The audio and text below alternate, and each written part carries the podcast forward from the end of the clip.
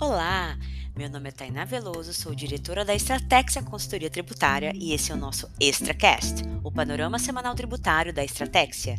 Conteúdo direto e relevante sobre os principais destaques da legislação e jurisprudência tributária da semana, com foco mais estratégico para o seu negócio.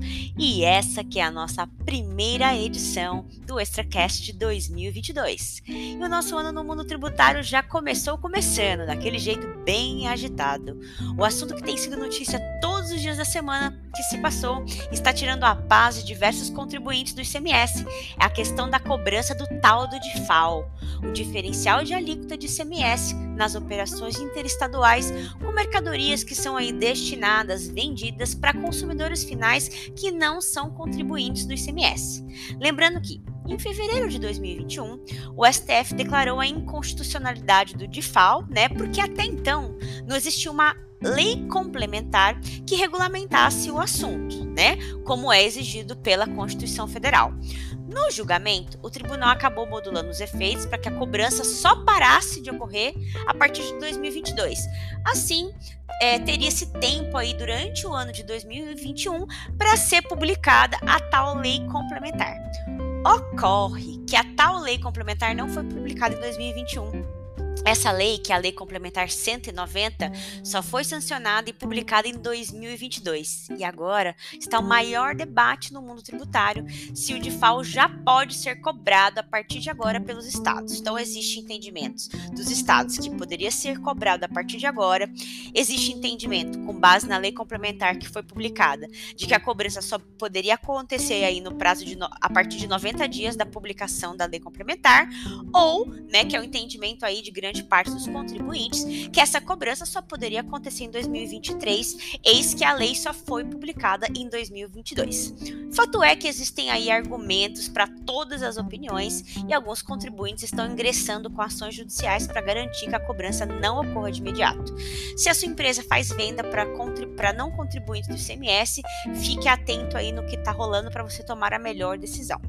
Uma notícia boa para os devedores de tributos federais é que o prazo para adesão ao Programa de Retomada Fiscal da Procuradoria-Geral da Fazenda Nacional, que se encerraria aí no final de dezembro, né, no dia 29, acabou sendo estendido aí para o final de fevereiro.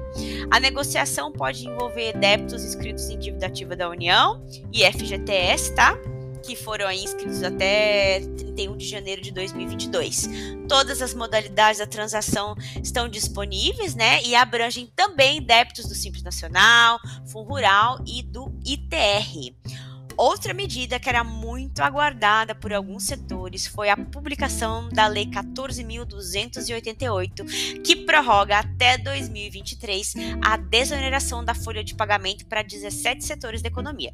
Lembrando que a desoneração da folha é aquela que é, possibilita que as empresas beneficiadas paguem aí um percentual, né, normalmente de 1% a 4,5% sobre a receita bruta a título de contribuição previdenciária, ao invés de de pagar aqueles normais 20% sobre a folha de salários, tá?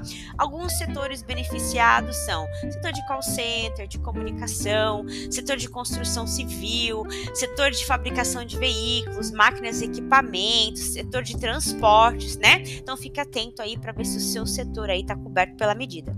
Mas, como nem tudo são flores, a mesma lei que instituiu, é, a mesma lei que trouxe aí de novo a desoneração da folha instituiu novamente um aumento de 1% da alíquota de COFINS importação até dezembro de 2023 aí para dar uma equilibrada, né, como forma de compensação. E por fim, mas não menos importante, notícia que interessa aí as micro e pequenas empresas, é que segundo a agência Senado, o projeto de lei complementar 46 de 2021, que instituiu um programa de renegociação de dívidas para micro e pequenas empresas, foi vetado. Na mensagem de veto, né, o governo federal alega que o benefício fiscal implicaria em renúncia de receita que de fato é, né? Violando a lei de responsabilidade fiscal e a lei de diretrizes orçamentárias de 2021. O Congresso agora passa, né, de acordo aí com, a, com as regras da, da Constituição Federal, a ter 30 dias para apreciar o veto, né, se vai manter ou se vai derrubar.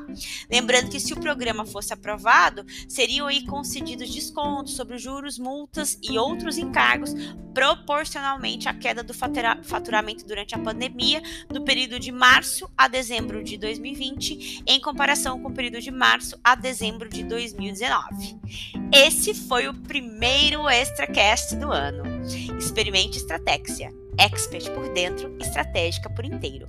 Para saber mais, acesse www.estrategia.com.br.